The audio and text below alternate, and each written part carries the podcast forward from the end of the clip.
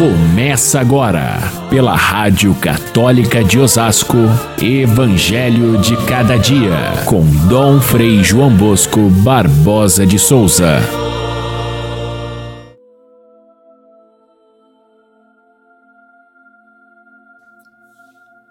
Os discípulos de João e os fariseus estavam jejuando. Vieram então perguntar a Jesus: Por quê? Os discípulos de João e os discípulos dos fariseus jejuam e os teus discípulos não jejuam? Jesus respondeu: Acaso os convidados do casamento podem jejuar enquanto o noivo está com eles? Caríssimos irmãos e irmãs, ouvintes do nosso Evangelho de cada dia, nesta segunda-feira, o tema do Evangelho e da nossa conversa não é somente o jejum, mas é principalmente a pessoa de Jesus. É ele que está no centro desta conversa, desta pergunta que fazem os discípulos de João. O pretexto é realmente a conversa sobre o jejum, mas podemos imaginar. No grupo de Jesus havia aqueles que vieram do, do grupo que seguia João Batista. Depois da morte de João Batista, passaram a seguir Jesus e trouxeram aquelas práticas de jejum duríssimas que o próprio João Batista recomendava, como era a tradição entre o povo judeu que jejuava à espera do Salvador. Para apressar a vinda do Salvador, faziam um jejum mais caprichado possível. Mas ainda é possível ver nessa conversa a convivência dos primeiros cristãos, já na segunda eh, remessa de cristãos que não conheceram Jesus, quando na catequese se ensinava a respeito do jejum.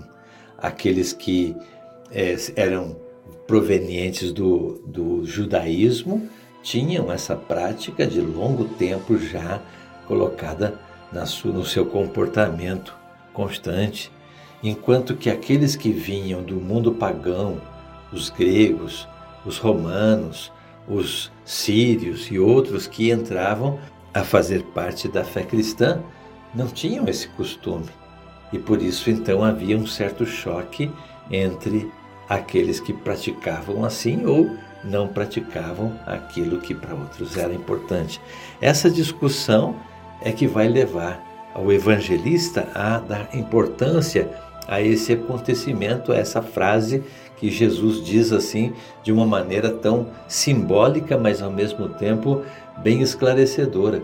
Enquanto se está na festa do casamento, o noivo está presente, não se faz jejum.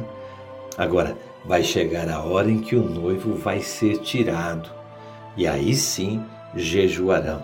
Jesus se referia ao seu sofrimento, à sua morte na cruz. E depois, então, a, a, a partir da ressurreição, toda a prática cristã a respeito do jejum mudou. Jesus deu um outro sentido ao jejum que era feito pelos judeus. Jesus não aboliu simplesmente o jejum, deu uma nova um, um novo sentido. Porque, na verdade, o jejum sempre fez parte de todas as religiões. O jejum tem uma força simbólica tão forte. É, é, o comer é o símbolo da, da, da, festa, do encontro das pessoas. Até hoje a gente não faz uma festa sem ter comida boa, sem ter um bolo para repartir, sem participar da alegria do, da, do festejado através de uma comida farta. Às vezes até a gente exagera demais nessas ocasiões. Porém, a, a comida está ligada a esse sentido da festa.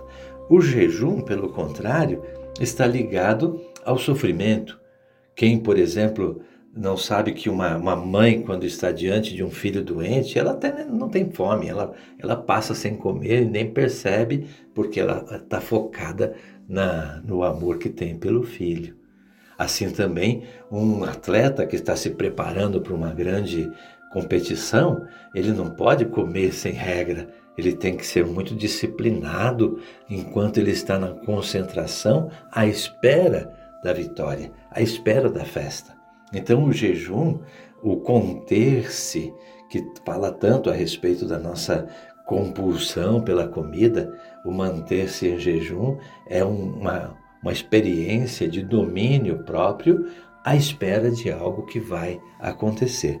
E nesse sentido, o jejum cristão ganha uma outra característica completamente diferente. Aquele dos judeus era simplesmente uma, um, exercício de piedade, uma prática de jejum apenas é, ritual.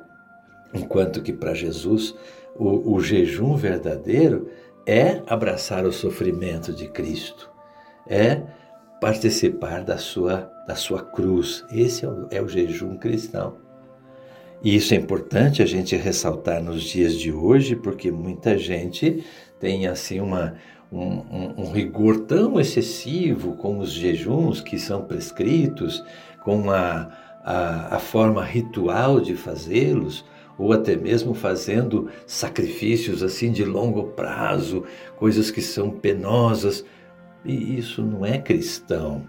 Isso pode ser a prática de outras religiões que insistem na, na, no sacrifício. A religião daqueles que seguem Cristo é a religião da alegria, do convívio, da amizade, do amor. Na verdade, o jejum cristão e a festa cristã tem outro significado. É estar com Jesus. O grande banquete que nós temos cada, cada vez que vamos à Santa Missa, o grande alimento é o próprio Jesus que se dá em alimento. Portanto, não se pode fazer jejum enquanto se está com o noivo. Se a gente entende a Eucaristia como um verdadeiro banquete de compartilhar a vida com aquele que é o nosso alimento, Jesus Cristo, na Eucaristia, e com os irmãos que compartilham o mesmo alimento, essa é a maior festa que pode existir. Agora, quando experimentamos o sofrimento, quando nossos irmãos experimentam o sofrimento, aí sim é hora de fazer jejum, como Jesus disse.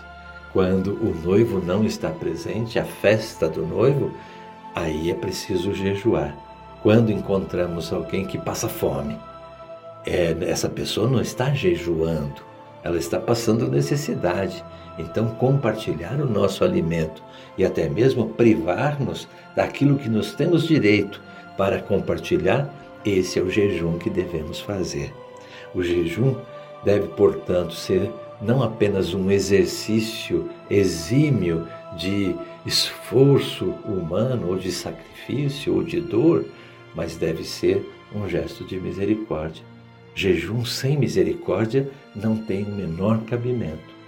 O São Pedro Crisólogo é que insistia muito nessa nesse binômio.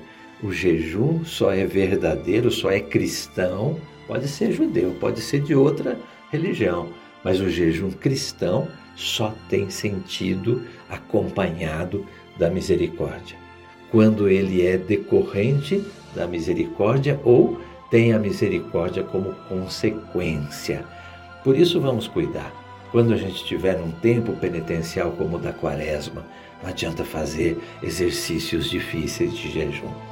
O que precisa é a gente conter a nossa própria compulsão para servir, para amar, para compartilhar, para levar aquilo que a gente se priva no jejum para servir à mesa daqueles que necessitam. Isso sim é o jejum verdadeiro, que não diz respeito apenas ao alimento, mas a todas as coisas da nossa vida. Por exemplo, uh, o nosso tempo.